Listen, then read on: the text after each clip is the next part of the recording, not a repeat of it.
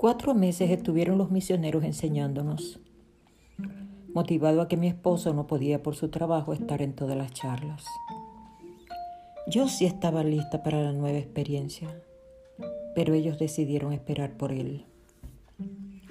El bautismo es, en primer lugar, el medio por el cual la persona arrepentida obtiene la remisión de sus pecados y es la puerta de entrada al reino de Dios.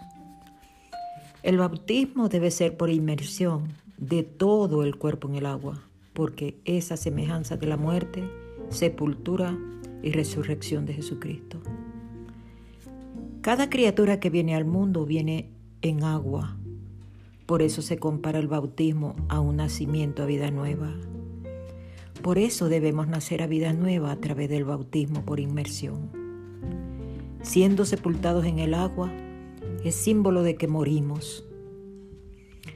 El sacarnos del agua es símbolo de la resurrección. Sí, resurrección, una vida nueva, limpia de pecados.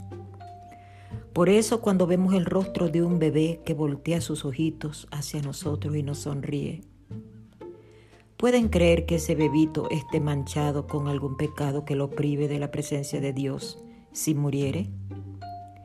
Ellos no necesitan el bautismo porque están redimidos por la sangre expiatoria de Jesucristo.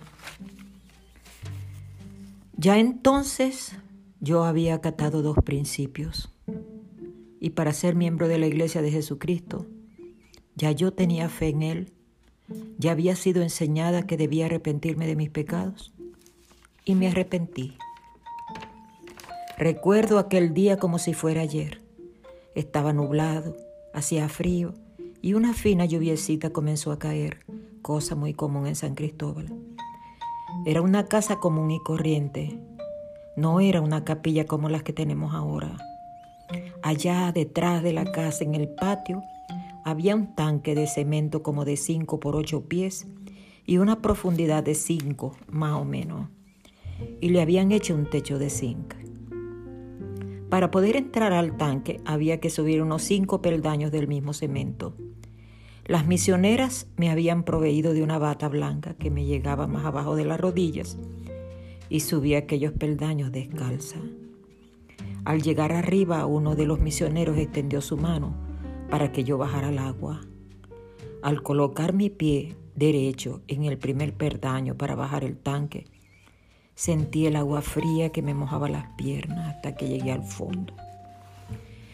El elder Overstreet me dio unas instrucciones, tomó mis manos para indicarme lo que yo debía hacer y diciendo estas palabras sagradas, habiendo sido comisionado por Jesucristo, yo te bautizo en el nombre del Padre, del Hijo y del Espíritu Santo. Amén. Y me sumergió en el agua. Y al sacarme del agua, dentro de mi corazón hubo una paz nueva y emocionante. Había quedado limpia de mis transgresiones y mis pecados. Y una calidez recorría todo mi cuerpo. Se indican muchas vías como conducentes al reino de Dios, pero solo hay una puerta a través de la cual se puede entrar, el bautismo.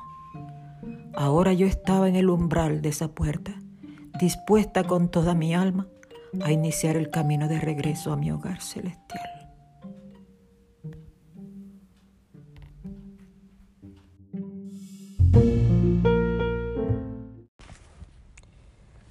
Lo que les contaré a continuación marcó mi vida para siempre. Aprendí que Dios no cambia, que es el mismo hoy, ayer y para siempre, que Él es de eternidad en eternidad y es omnisciente, omnipotente y a la vez es justo y misericordioso. Conseguí trabajo.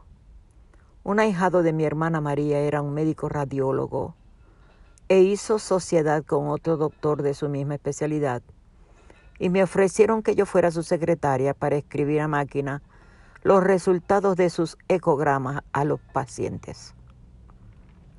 O sea, Tan pronto como el paciente era examinado, se llevaba el resultado inmediatamente. El trabajo tenía muchas ventajas. eran algunas mañanas y algunas tardes y algunos sábados en la mañana. Ellos me pagaban súper bien y eran muy afables conmigo. Pero la ley de la oposición se ejecuta en todas las cosas. Yo tenía que dejar a mis hijitas solas. Ellas iban a la escuela en las mañanas y yo debía trabajar algunas tardes. Dejarlas era una verdadera tortura. Yo no sé cuántas miles de recomendaciones, órdenes yo les daba a mis hijas antes de salir y cuántas oraciones hacía yo. No prendan la cocina, no salgan al patio ni al frente, que la gente no se entere que están solas. No abran la puerta a nadie. Esto incluía a sus tíos. Perdón. Hace unos meses atrás me enteré por ellas mismas que tan pronto como yo me iba, las muy bueno, ¿para qué te digo? Ellas se subían al techo para coger mangos verdes. Casi que me desmayo cuando me lo dijeron.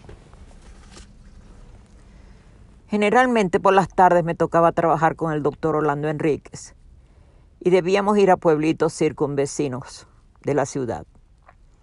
Él y su esposa Altagracia me recogían en casa y tan pronto como yo me sentaba en el puesto trasero de su carro, esta que está aquí comenzaba a llorar y a llorar y a llorar y a orar. Padre, por favor, cuida a mis niñas. Padre, por favor, que no me les pasa nada. Y llora y llora y llora hasta aquel día. Aquella tarde al entrar al carro comencé a llorar.